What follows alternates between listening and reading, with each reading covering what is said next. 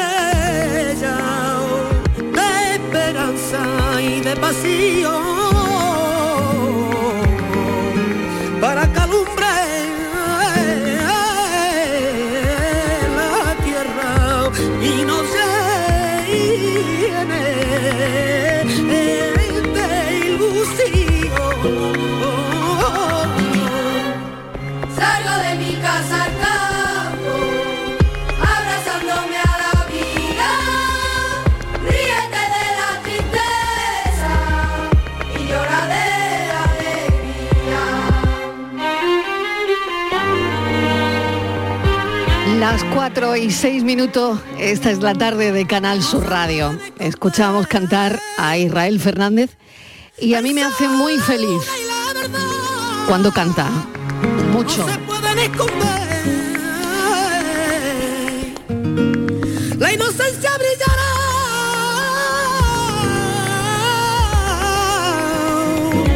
más que el oro y el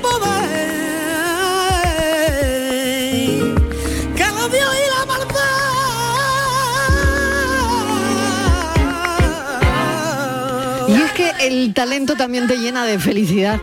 Ser feliz, lo hemos hablado ya antes con Alejandro Cencerrado, en la actualidad, a largo plazo, es imposible. Pero todos vivimos con infelicidades puntuales y con muchas preocupaciones, esa es la verdad.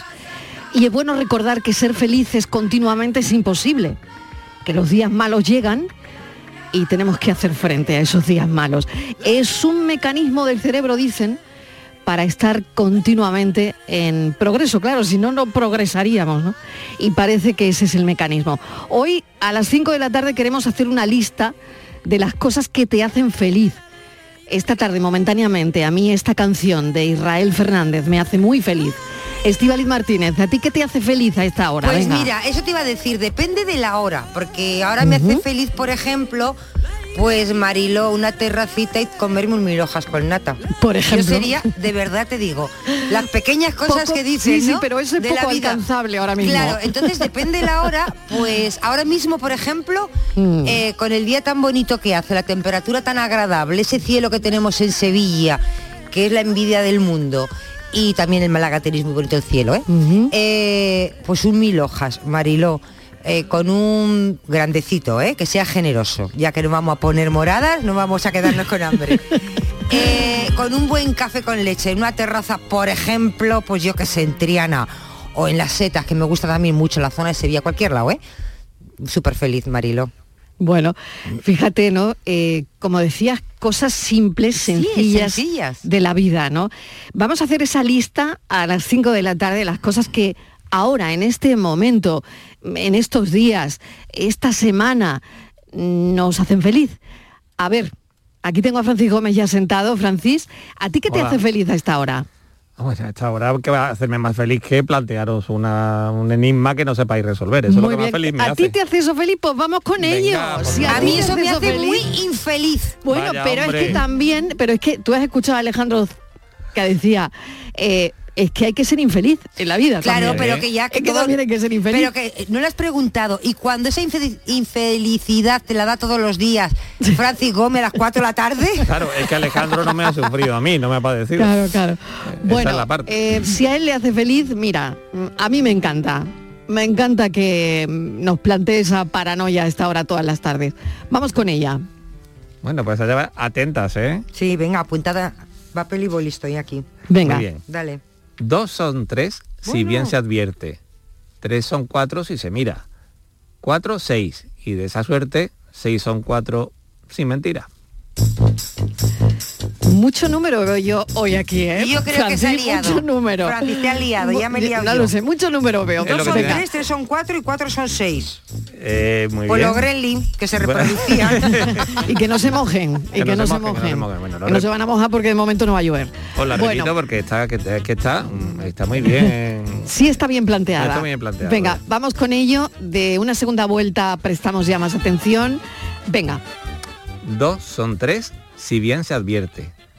Tres son cuatro si se mira. Cuatro, seis. Y de esta suerte, seis son cuatro sin mentira.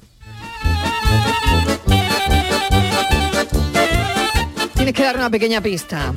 Dos son tres, Ay. tres son cuatro, cuatro son seis. Seis, pero dos son- de repente ahora seis son cuatro. Claro, eh, Los gremlin no son, has dicho. No, ha dicho que... No, a ver. Es decir, la pista que dé es, es dar la respuesta, ¿Sí? pero ¿Tan fácil es? mirarlo más literal que numeral.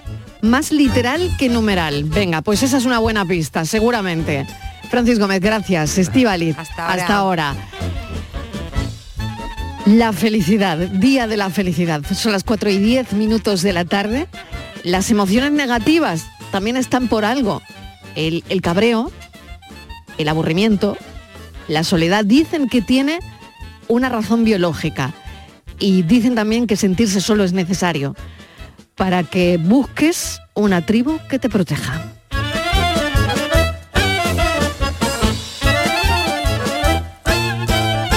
La paranoia de la tarde. Más que chollos en Rapimueble. Aprovechate. Apilable de salón, ahora 159 euros. Cheslom, solo 399 euros. Cientos de ofertas con todas las ventajas del número uno. Rapimueble. Más de 200 tiendas en toda España y en rapimueble.com. Las peritas de agua, los plátanos y el aguacate. ¿Algo más? Sí, decirte que te considero, bueno, os considero como a mis hijos. Higos, claro, muy ricos los tengo. Hijos, hijos, vosotros, los dos, hijos míos. Madre no hay más que una. Claro que por 17 millones a lo mejor te sale alguna más. Ya está a la venta el cupón del Extra Día de la Madre de la 11. El 7 de mayo, 17 millones de euros. Extra Día de la Madre de la 11. Ahora cualquiera quiere ser madre. A todos los que jugáis a la 11, bien jugado. Juega responsablemente y solo si eres mayor de edad. Canal Sur Radio también está en internet. Alexa, quiero escuchar un programa de Canal Sur Radio. ¿Qué quieres que reproduzca? El programa del Yuyu. Obteniendo el programa del Yuyu. Aquí tienes el episodio más reciente. La evolución de la gracia al dar el premio marcó el fin definitivo Para que sigas tu programa favorito a través de altavoces inteligentes como Alexa. Lo tengo claro. Canal Sur Radio. Canal Sur Radio. La sombra, la sombra vendó. Don Manuel Hidalgo, responsable de ventas de Tordos Quitasol, nos informa. En esta época del año podemos instalar con comodidad todo tipo de tordos y carpas en todos los modelos y sistemas, tordos con motor y tordos automáticos. Pero eso saldrá carísimo. Ese es un error, José Antonio. Estamos con precios en promoción y con facilidades de pago. No me diga más, llámenos al 954 33 29 88. Recuerde, 954 33 29 88. Y olvídese de aquello ya tan lejano de... Leopoldo, échame el tordo. Y pase a la modernidad, a... Corrito, dale al botoncito. Tordos y carpas quitasol, la sombra de Sevilla. Sombra, la sombra. Lo grande en el pequeño comercio de Triana. En la Asociación de Comerciantes de Triana hemos preparado para ti grandes sorpresas y regalos. Repartimos 1.500 euros en cheques de consumo. Compra lo grande en el pequeño comercio de Triana. Organiza Asociación de Comerciantes de Triana. Financia Ayuntamiento de Sevilla. Llega el buen tiempo y con él las ofertas de IKEA para crear un espacio donde disfrutarlo. Esta temporada tú pones la terraza o el balcón y en IKEA ponemos la inspiración. Descubre nuestras ofertas en IKEA Sevilla. Si buscas un apartamento baratito en la playa para esta Semana Santa, pues lo mismo no podemos. Pero si quieres un Renault de ocasión, en Sirsa tenemos más de 400. Con la fiabilidad y seguridad de Renault Selección, 100 puntos de control, kilometrajes certificados y una cobertura de garantía europea de 12 meses como mínimo. Ven a Sirsa, tu concesionario oficial Renault en Sevilla. La tarde de Canal Sur Radio con Mariló Maldonado. Casi las cuatro y cuarto de la tarde es más que legítimo deseo del ser humano de lograr una vida mejor, de dejar atrás conflictos armados, violencia, miseria, represión, tanto para uno mismo como para los seres queridos. Claro que es legítimo. Los motivos para dejar la tierra natal en busca de otras oportunidades son siempre muchos y muy distintos. Pero fíjense que el objetivo es siempre el mismo, ¿no? Prosperar, encontrar nuevos horizontes. Y así ha sido a lo largo de la historia y así va a seguir siendo, porque nunca han servido los muros. Es un ejercicio muy sano tratar de ponernos en el lugar, en los zapatos de estas personas. Pensar también que mucha de nuestra gente tuvo que salir pitando, ¿no? A buscarse la vida lejos de este país y mirarles sobre todo a las personas que llegan no como enemigos, no como extraños, que no son ninguna amenaza, sino como seres humanos. Voy a contarles la historia de Olfa Fesai. Ella es licenciada en biología, habla cuatro idiomas, español, inglés, francés, árabe. Tiene además la carrera, de la carrera el máster en ecología e inmunología, porque su sueño ha sido siempre aportar sus conocimientos para poder cambiar el mundo. De hecho, cuando estalló la pandemia, ella no dudó. Olfa no dudó en participar como voluntaria en su país, en Túnez, en el, en el laboratorio de un hospital, ¿no? Ahora, desarrollar su trabajo allí es más que complicado, más que difícil, así que está en Sevilla, donde su título no significa nada. Vamos a charlar con ella un rato, porque seguro que merece la pena conocerla. Olfa Fezay, bienvenida, gracias por acompañarnos. Hola, buenas tardes. ¿Cómo estás? Estoy bien, gracias.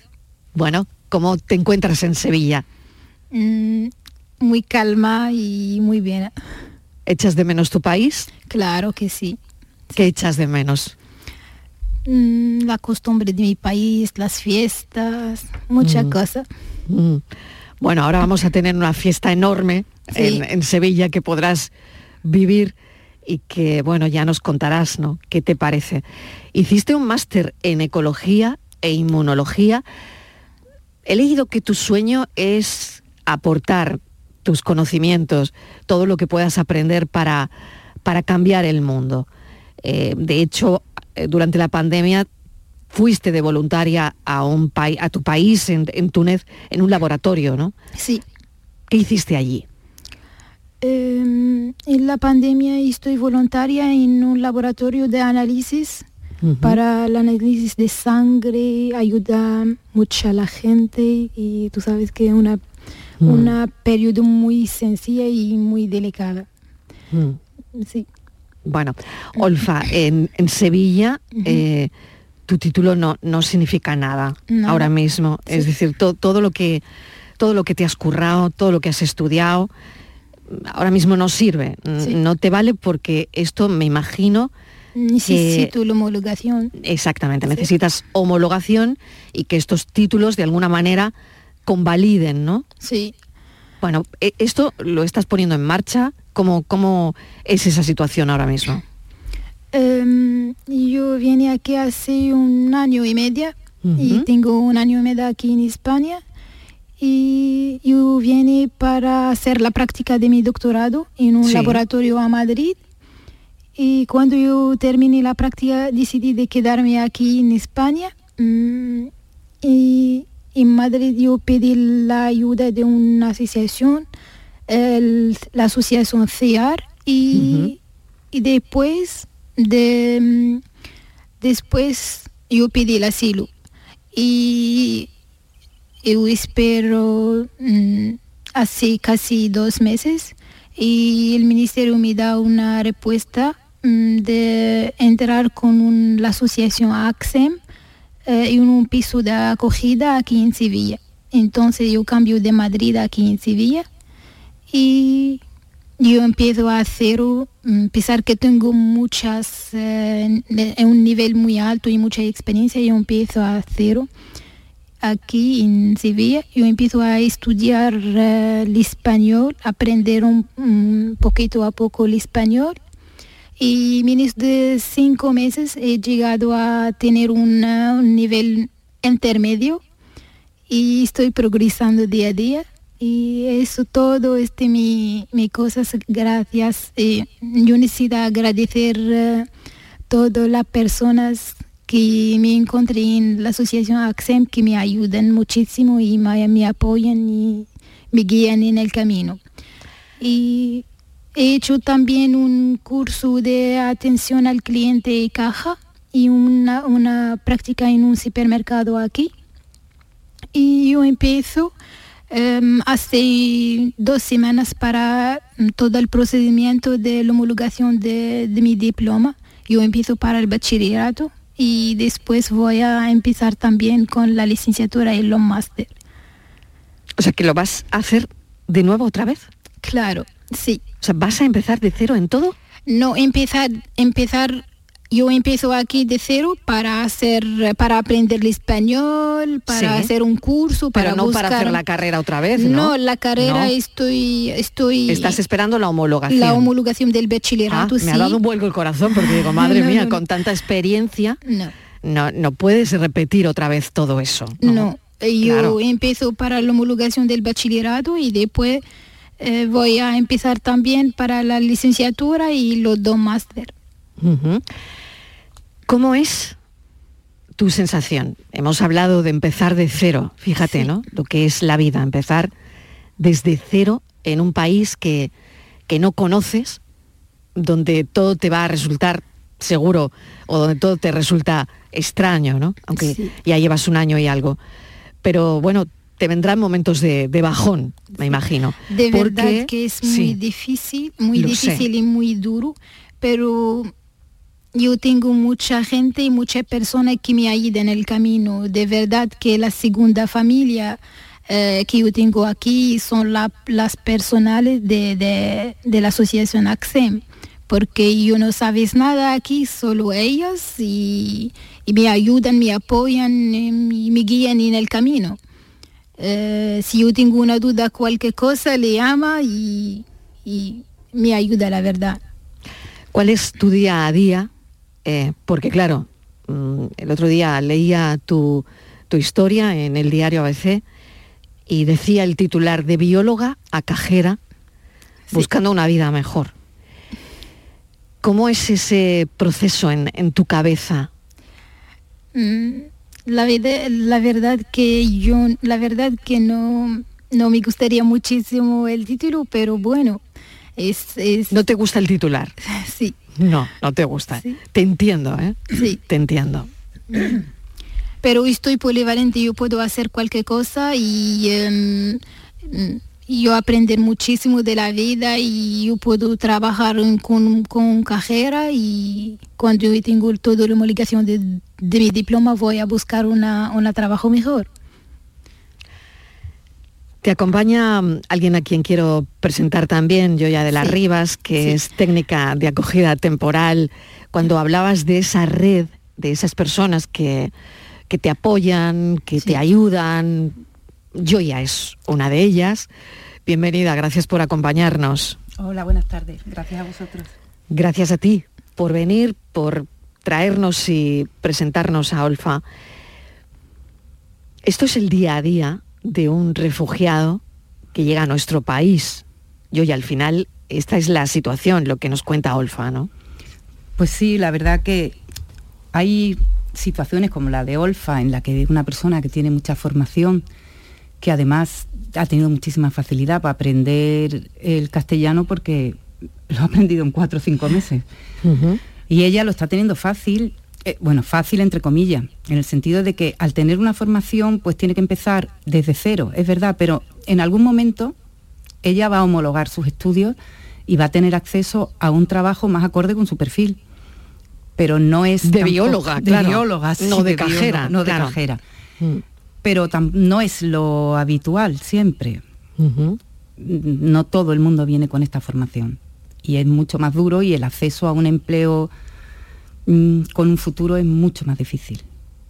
Olfa, en tu país hay 4.000 investigadores sin trabajo. Sí. Ya no es solo eso, sino lo que tú denuncias también y, y de ahí em, que estés como refugiada también es la falta de derechos, ¿no? Y no sé si además problemas familiares añadidos a todo esto.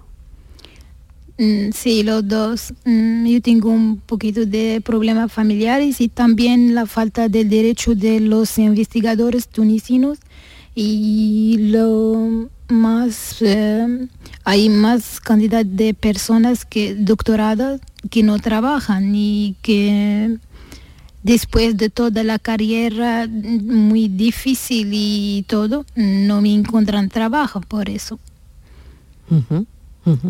Y los problemas en casa, que bueno, tampoco quiero ahondar mucho, pero que probablemente tengan que ver con que tú querrás más libertad. Mm, Perdón, este, este son problemas familiares. Esto no, no hay sí, que hablarlo. sí. Bien, pues ya está, lo dejamos ahí Vale. aparcado. ¿Y cómo te encuentras en, en Sevilla, Olfa? Eh, porque es difícil, ¿no? no decías que no tenías a nadie aquí, ¿no? Que al final uno necesita, como, como decíamos, un, alguien que te escuche, que te apoye, que te ayuden a reconstruir tu vida en un sitio donde eh, no has estado nunca, donde no tienes ningún lazo familiar. Y, y bueno, ahí está la red de apoyo, mm, pues como Yoya, por ejemplo, o personas de ACEN, que, que- te ayudan. Sí, la verdad que mi orientadora social y también mi orientadora laboral trabajan conmigo muchísimo, le llama por la mañana, por la tarde, y si yo tengo una duda y ellos ninguna vez me dicen no, que siempre, mm, sí, Olfa, nosotros contigo y eh, me facilita el camino, de verdad. Mm. Hoy es el día de la felicidad. ¿Qué, qué cosas, qué cosas te hacen feliz en tu cambio de vida? Mm, la- lo más cosas aquí en Sevilla que yo conocí mucha gente con mm, Georgia y, y Valentina. Sí, mm, me gustaría agradecer eh, mi orientadora social, Georgia, y eh, también mi orientadora laboral y todo el equipo de AXE que me guían y me facilitan el camino de verdad. Bueno, yo ya no sé qué, qué le tienes que decir. Pues yo me quedo sin palabras. La verdad que ha sido muy fácil trabajar con Olfa porque la verdad es que ha hecho un itinerario ejemplar. Bueno, todavía no lo ha terminado. Ella no, no acaba el itinerario con nosotros hasta final de agosto. Pero ha sido muy fácil trabajar con ella porque desde el primer momento ha tenido muy claro lo que ella quería conseguir aquí. Que era una vida nueva, una vida mejor, con más libertad, un trabajo y ella ha puesto los medios para conseguirlo. Desde el primer día que, que llegó a la oficina, la verdad. El mérito es de ella, pero vamos, totalmente. Olfa, enhorabuena porque hablas un español muy bueno, solamente con cinco meses que llevas aprendiendo. Y mm, enhorabuena por esto y te deseo lo mejor. Mil gracias por haber pasado Eh, por la radio. Muchísimas gracias. Le- de aprender el español es gracias a, mm, a mi profesora amable, maravillosa, mm, cariñosa, que, que me ayudan, la profesora Mar, de verdad, que me ayudan. Y siempre yo escribí con ella en WhatsApp y ella me responde y me dice, mira, Olfa, este una falta, no sé qué, no sé cuándo. y todo. Muy bien, pues te doy la enhorabuena y a tu profesora también. Sí. Y mm, espero algún día, y espero que no sea muy lejano, Olfa, entrevistarte como bióloga.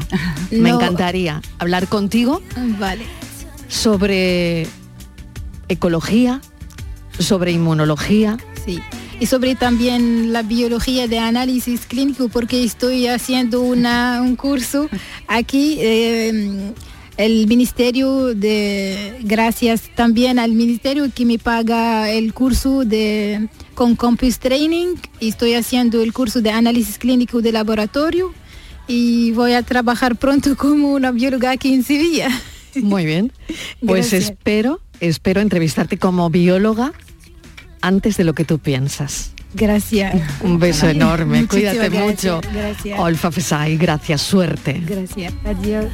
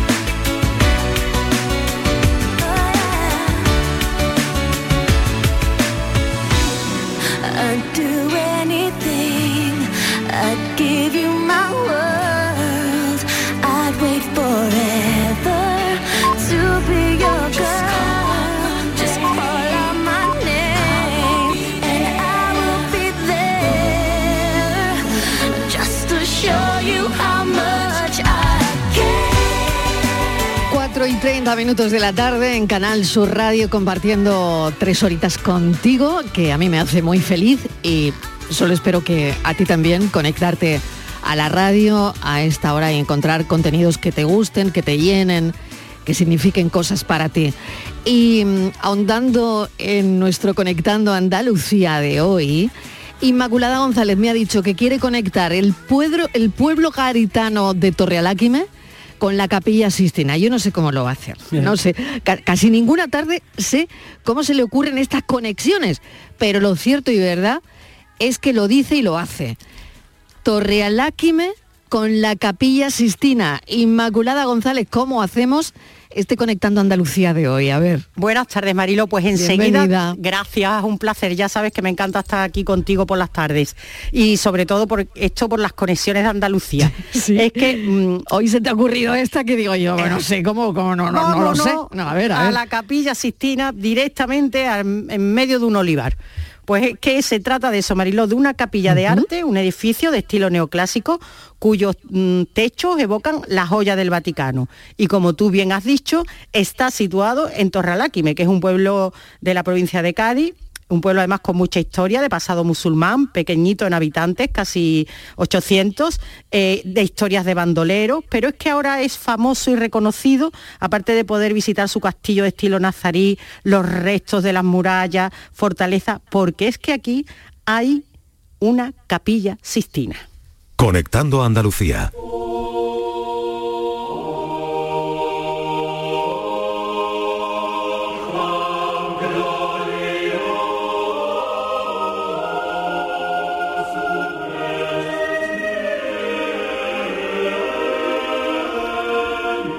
Ahí esto invita a la meditación, Ay, ¿verdad? sí, Ah, ay, sí, de porque verdad, ¿eh? aquí Uy, qué bien.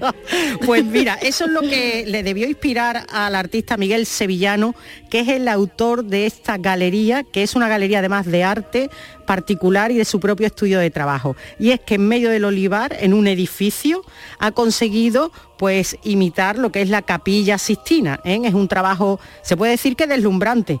Eh, el autor ha sido ayudado por Eduardo Franco, que es el que hizo la construcción del edificio que han restaurado. 250 metros, cubiertos por una bóveda de cañón con una altura de 10 metros, que tiene además guiños, pues eso, a, obras tan magníficas como la Catedral de Toledo, la de Granada y por supuesto a la propia Capilla Sistina. Y eso es lo que vemos cuando vamos, una, una auténtica Capilla Sistina. Él mismo cuenta algunos detalles. Colores que se utilizan son de la escuela veneciana del siglo XVI, de los grandes maestros como Tiziano, Tintoretto, el Veronés, incluso el Greco también. Entonces, digamos que en la escuela veneciana en el color y en la composición pues están los grandes maestros del barroco del siglo XVII, o Pietro de Cortona o, o de Luca Giordano, en fin.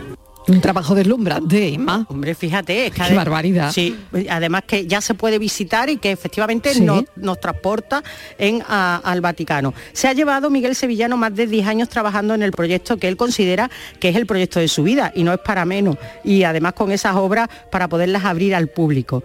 Dice que lo que pretende con ello es que la gente tenga una experiencia de encontrarse con la, con la belleza.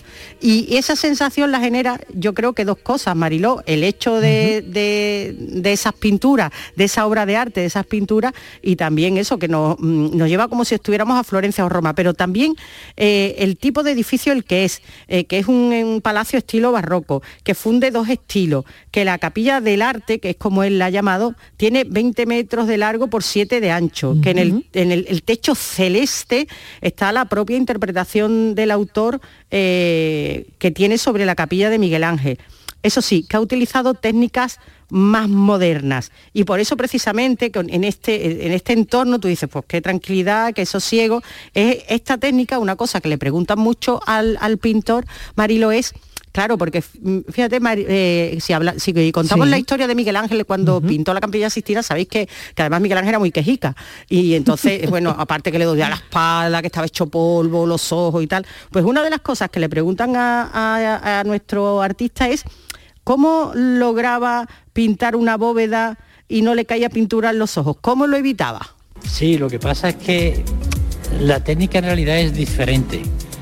Al fresco, no, esto, esta técnica que yo he utilizado es pintar so- mm, sobre un mortero de, de queso, he utilizado acrílicos modernos. Entonces, en la época de- del maestro eh, se, se hacía al fresco, entonces al fresco es la mezcla de los pigmentos con agua de cal. Entonces por eso se te caía, se te caía la pintura en los ojos, ¿no? Es que imagínate, y tú diciendo Inmaculada que el hombre era muy quejita. Quejica. Miguel Ángel Bonarotti se quedó ciego. Claro, allí además mía. con tanta Sí que- perfección. imagínate, Sí. sí que nada más que hay que Claro, yo- bueno, ir sí. a la capilla Sistina para darte cuenta Claro, desde luego. de cómo estaría hecho una arcayata el hombre, El ¿no? hombre, claro. de, de manera que tenía que pintar esa bóveda. Y, y bueno, eh, tengo entendido que se quedó ciego, ¿no? Por, Sí, por sí, la del esfuerzo.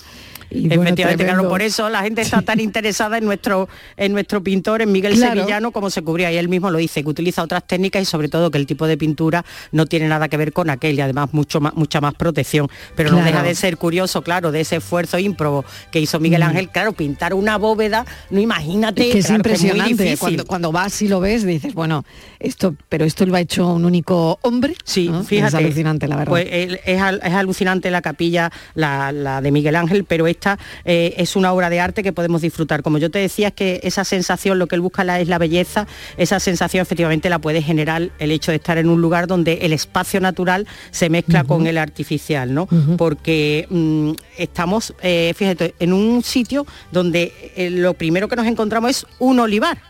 Y en medio del olivar se alza este edificio.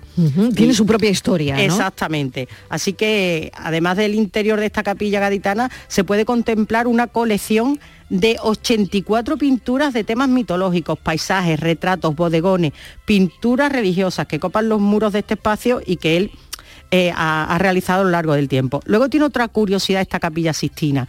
Es, además de estar en medio de un olivar en Torralaquim, en Cádiz, es que y los modelos que le han servido a nuestro artista son todos de, la zona. Han sido los albañiles, un agricultor de la aceituna, eh, camareras del pueblo, los propios albañiles que le ayudaron cuando estaban construyendo este templo, pues todos les han servido de modelo. Así que el divino, como le llamaban a Miguel Ángel, trabajó durante más de cuatro años a 20 metros de altura.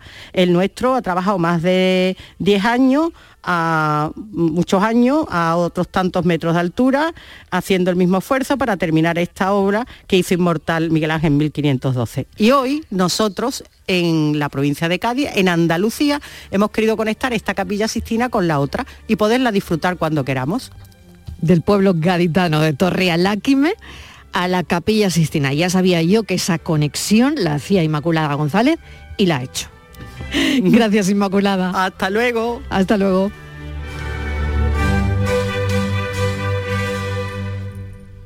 La tarde de Canal Sur Radio Con Mariló Maldonado.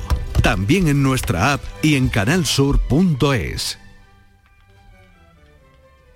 Nuestro sueño siempre ha sido mejorar la salud de las personas. Gracias a la inteligencia artificial lo estamos haciendo. Somos de la generación de los que sueñan y hacen. Con los fondos de la Unión Europea, miles de sueños como el de Raúl y Josefa de la Fundación Canaria de Investigación Sanitaria se están haciendo realidad. Entra en plan de y haz el tuyo posible. Gobierno de España.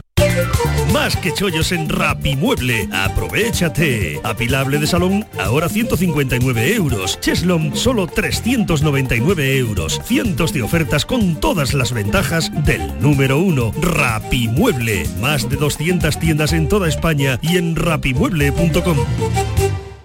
En Canal Sur Radio, por tu salud, responde siempre a tus dudas. Este lunes hablamos de un problema relativamente frecuente en la salud femenina, la endometriosis. Puede afectar a la fertilidad y a las relaciones sexuales que en ocasiones se vuelven dolorosas. Para saberlo todo nos acompañan especialistas de la unidad de referencia del Hospital Regional de Málaga en directo.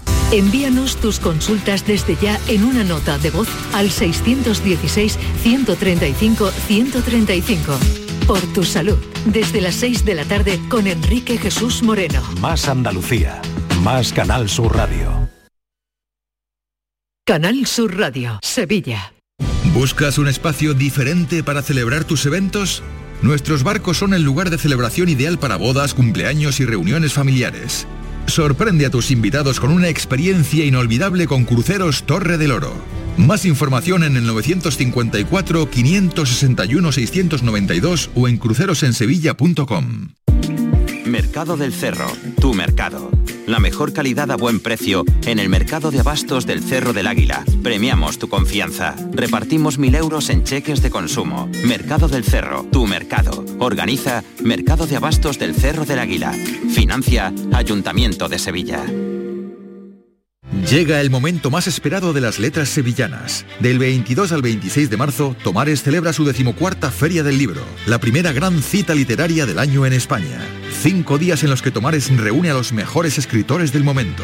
La gran fiesta del libro, con más de 120 autores, 30 presentaciones, actividades infantiles, librerías y editoriales. Ayuntamiento de Tomares. Tomares como a ti te gusta. Compra en tu barrio, compra en la calle Feria. Los comercios locales hacen de Sevilla una ciudad viva y dinámica. Compra en tu barrio, compra en la calle Feria. Organiza Asociación de Comerciantes Calle Feria. Financia Ayuntamiento de Sevilla. Ahora sí que sí, ya huele a feria. Y este año queremos que luzcas toda tu flamencura con uno de los ocho trajes de Micaela Villa que vamos a regalar. Ven a las casetas de Lago del 16 al 25 de marzo. Y si eres la que mejor lo luce, podrás llevártelo gratis. Más info en lago.es. La tarde de Canal Sur Radio con Mariló Maldonado. Another American family nightmare, a vacation around the world going horribly wrong. Catholic pilgrimage trail in Spain, known as the Camino de Santiago. Es improbable que la estadounidense Denise Picatien leyera el Códice Calistino, la primera guía del Camino de Santiago, una obra que atesora misterio, leyenda, fe y propaganda. Denise hacía el camino en solitario. Nada se sabe de ella desde el momento de su desaparición, ni se han registrado movimientos en sus cuentas bancarias. Debía haber sido una de las 123.500 mujeres que en 2015 llegaron a abrazar al santo. Denise Stein, who is from the valley, is missing in Spain. Pero un mes después de iniciar su travesía, su rastro se perdió a 243 kilómetros del apóstol y de la compostelana. La policía pide la colaboración ciudadana. En este teléfono o en esta dirección pueden aportar cualquier pista que ayude a encontrar a Denise. Estuvimos en esa zona porque ya sospechábamos que si ella había salido de Astorga y había ido a- en el camino, pues este hombre había tenido algún que otro percance con alguna peregrina.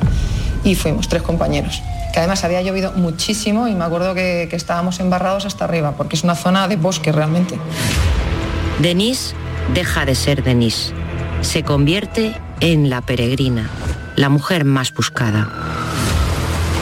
A caballo, Con la unidad de subsuelo, con perros y hasta la unidad militar de emergencias. Unos 300 efectivos buscan sin descanso a Denise. Peinan un área muy concreta. Miguel Ángel era un desgraciado, un marginal, un sujeto sin ataduras, un sujeto que no era capaz de querer de forma constante y normal. Su infancia no ha sido fácil, el padre las ha pasado muy mal y le dio por irse allí a vivir al descampado y inhóspito ese. Y en ese momento ya, no sé, la vi como que desconfió, pero fue ella la que me, me dijo que la acompañase hasta arriba. Y dije, bueno, pues te acompaño. La peregrina, solo en Sonora fue a encontrarse a sí misma y la mataron. Han estado escuchando a Cruz Morcillo, ya saben que es periodista, y dirige este documental y lo narra. La peregrina, el asesinato en el Camino de Santiago que unió, en parte, la espiritualidad y el crimen. Cruz Morcillo, bienvenida, gracias por acompañarnos. Hola, buenas tardes Marilo, gracias a vosotros, ¿qué tal? Bueno, la historia periodísticamente es tremenda eh, por muchas razones. Bueno, a mí me, suscitaba, desde luego, me parecía que era una historia muy atractiva. Bueno, evidentemente una historia triste, con un final triste, mm. pero muy atractiva desde el punto de vista periodístico, ¿no? Por, porque se dieron muchísimos ingredientes que yo creo que lo habéis, bueno, que están muy bien resumidos en, eso que acabamos de escuchar, ¿no? Eh, uno era una norteamericana haciendo el camino de Santiago, Dos, eh, se convirtió en la mujer más buscada, efectivamente, porque se implicaron, recordemos, se llegaron a implicar pues, senadores estadounidenses, el gobierno, se pidió ayuda a Rajoy, hubo un trabajo policial de meses. El FBI también, ¿no, Cruz? Bueno, el FBI fue, yo creo, más leyenda que otra ah, cosa. yo creo no, es lo que me cuentan los investigadores. Es verdad que se vendió como el FBI casi que había resuelto el crimen y realmente no hicieron nada. es decir, lo, que, lo, que, lo que ocurre es que la, la sí, que suena mucho, Cruz, claro, suena mucho. Y, claro. y, yo me acuerdo de esos días en las crónicas, el FBI en el camino de Santiago, ¿no? Y al final, pues puede mm, tratarse, bueno, pues que de una incursión sin más y que al final son los nuestros los que resuelven el asunto, ¿no? Claro, exacto. Es que eh, tenemos la mala costumbre a veces en, mm. España de, de considerar que lo de fuera es mejor que lo nuestro. Y en este caso, en cuanto a técnicas policiales, realmente mucha, por lo que yo conozco de la investigación, muchas veces no es así. Es decir, cada cuerpo tiene sus cosas buenas, pero en resumidas cuentas lo que ocurre es que la Denise desaparece en abril del 15, la policía, estábamos escuchando a la, inspectora eh, que llevó la investigación de Astorga, de Policía Judicial de Astorga y, se pusieron desde el minuto cero a trabajar. ¿Qué pasa? Que la familia quería respuesta y yo entiendo, estaban, estaban lejísimos, aunque tenían interlocutores directos aquí en España, entonces ellos fueron los que pidieron la, ayuda, la intervención del FBI, ¿no? Y, lo hizo el senador McCain en concreto y se hizo esa petición al gobierno español. Realmente cuando una persona del FBI, el enlace que tenemos aquí, habla con la policía española, la policía española le cuenta cómo van las investigaciones, dijo, bueno, es que habéis hecho todo, es que está todo bien hecho. Y hay que recordar que esto ocurre en abril de 2015, como digo, y en septiembre de ese mismo año pues eh, se detiene al, autor, al presunto autor en ese momento y se encuentra el cadáver de, Denise. ¿no? Puede parecer mucho tiempo, pues hombre, vosotros que tratáis mm. continuamente temas de desaparecidos, yo creo que fue una muy buena investigación, sinceramente. Fíjate, em, el proceso de investigación, la, documentación, el trabajo que has llevado a cabo para este documental, mm, bueno, trabajas con tu metodología que, te funciona cruz y que, bueno, es, pues eso, ¿no? El trabajo que ya has realizado cuando hemos visto eh, otros, otras investigaciones tuyas, ¿no? Pero em, no sé si exploras mucho la figura de la persona que estaba detrás del misterio el hombre que estaba detrás de todo esto? Pues mira, me, efectivamente, sí he seguido una metodología parecida, aunque el podcast de Sonora, en el que obviamente hay trabajo de muchas más personas, un trabajo de equipo, ¿no?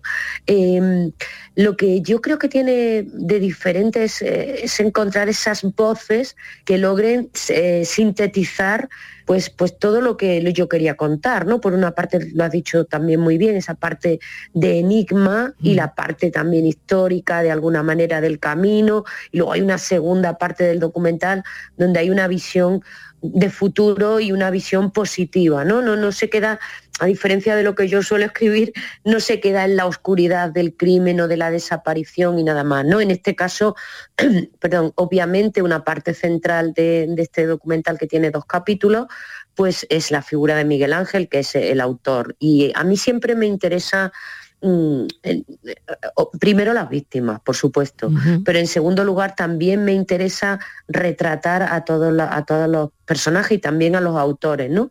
Eh, no para justificar ni para nada por el estilo, porque eh, luego cada uno que saque sus conclusiones, ¿no? Pero sí que me gusta contextualizar y en esa contextualización pues hablé con el psiquiatra forense que hace su pericial, que en este caso fue el doctor Cabrera y que habló con él en la cárcel en numerosas ocasiones, hablé con su abogado, que además era amigo del padre, eh, por supuesto recogí los testimonios que constan en el sumario sobre cómo este hombre era pues, pues una especie de de anarquista que llega a convertirse en un eremita y se va a vivir al monte, a León, donde no tenía ninguna vinculación. Y, y, Denise solo tiene la mala suerte, como sucede en tantos crímenes, de cruzarse con él. No, no hay mucho más, ¿no? Nunca se pudo determinar que hubiera una agresión sexual por el tiempo que había pasado y lo que se tardó en encontrar el cuerpo y él por supuesto no lo reconoció, él habla de, un accidente, no, no, se consideró que fuera un accidente, ¿no? Pero quiero decir, me interesaba también eh, contar un poco todo, todo eso alrededores, porque al final contar un crimen no es solo contar desde mi punto de vista, ¿no? Puedo estar equivocada.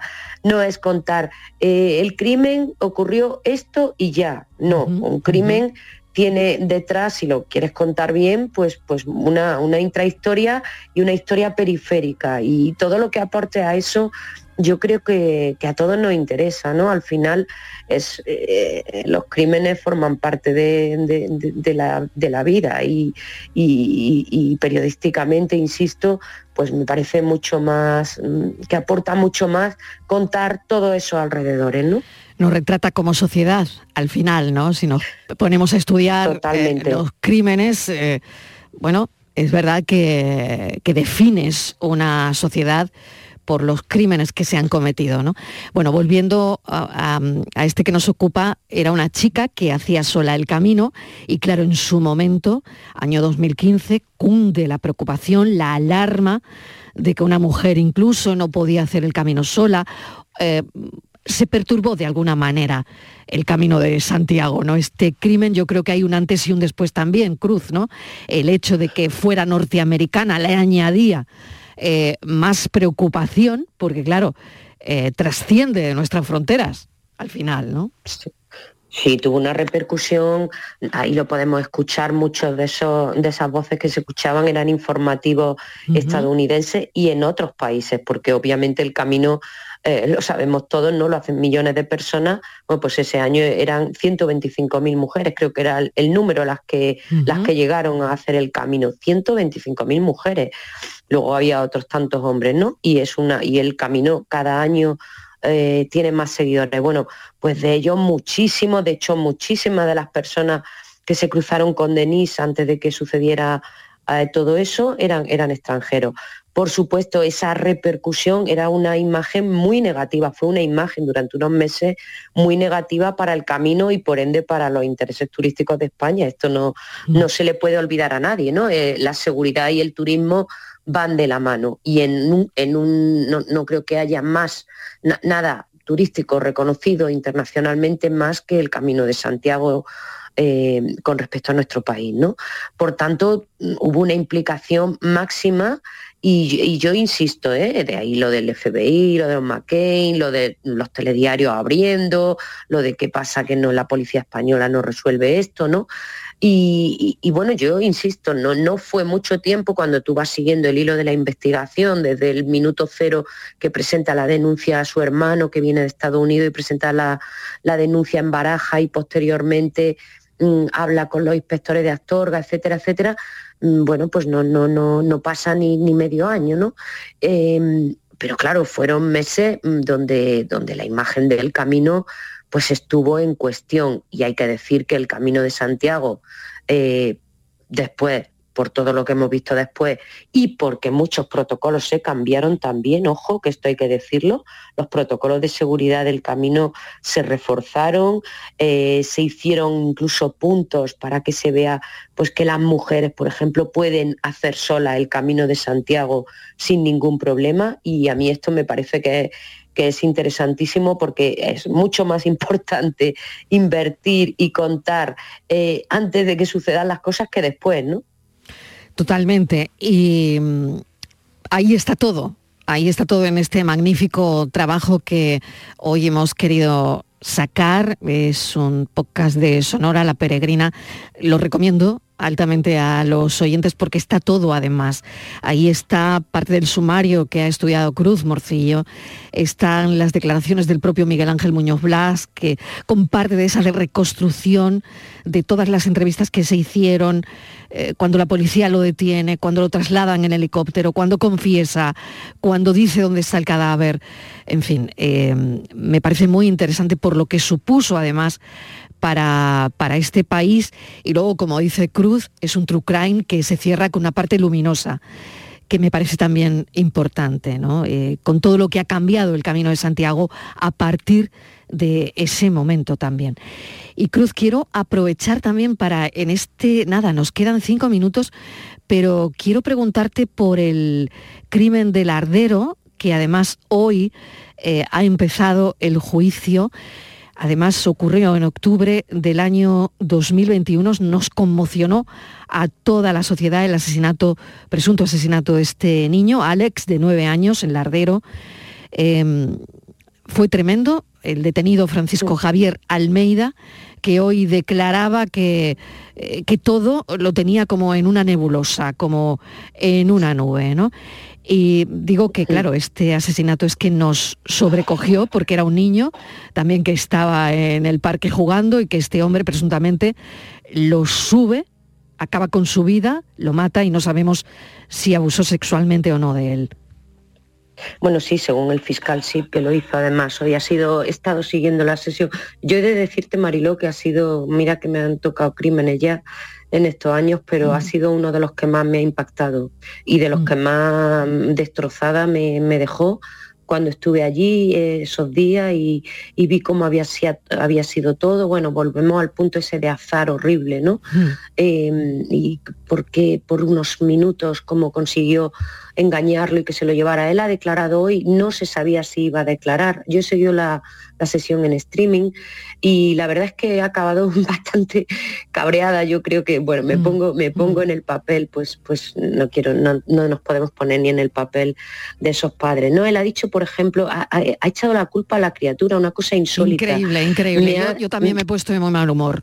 Sí. Se ha dicho que él no lo forzó, pues que básicamente como mm. que el niño, que el niño subió y que el, niño subió y que el niño se bajó los pantalones. Es que es muy fuerte. ¿eh? Exacto. Y todo, lo demás que hizo que sí que está acreditado y los, los, primeros guardias civiles que han declarado ya esta mañana sí que está acreditado por las muestras biológicas que se recogieron, porque Marilo, convendrás conmigo que mm. este caso ha sido de los más cerrados y de los que menos información ha habido. Nunca jamás hemos visto la imagen de Alex, por ejemplo. Eh, muchos crímenes, bueno, se podría haber visto velado, pero es que ni siquiera hemos visto a los padres. Es decir, ha habido bueno, ellos lo pidieron así y más o menos eh, ha habido, no sé si un consenso, pero bueno, no, no ha habido mucho detalle. Pero sí que hemos sabido hoy que hay muestras biológicas clarísimas de que hubo una agresión sexual, de que de, hecho le piden 15 años de prisión, además de la prisión permanente revisable por esa agresión sexual, y él la ha detallado a su, a su burda y asquerosa, permíteme el adjetivo, y asquerosa manera pero la ha detallado, ¿no?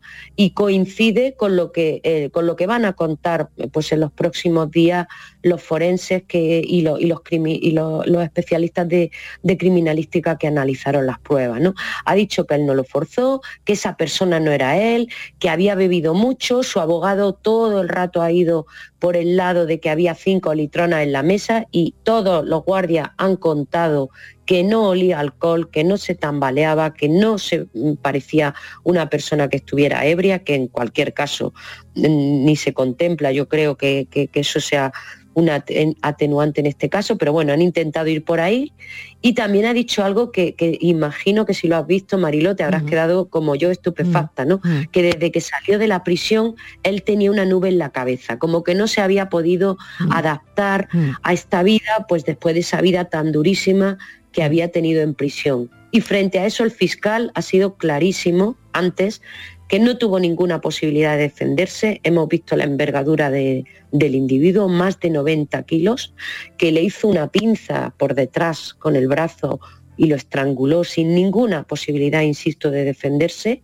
Y, por supuesto, para mí lo que es fundamental, y que lo dicen también y lo contarán los forenses, que él no hizo eso porque quiso, que no quería evitarlo, el fiscal ha dicho literalmente que lo que ocurre es que la maldad existe y que este individuo no es reinsertable porque le gusta la dominación, porque recordemos, si le condenan es su segundo asesinato, su tercera agresión sexual. ¿Qué hacemos con individuos como este?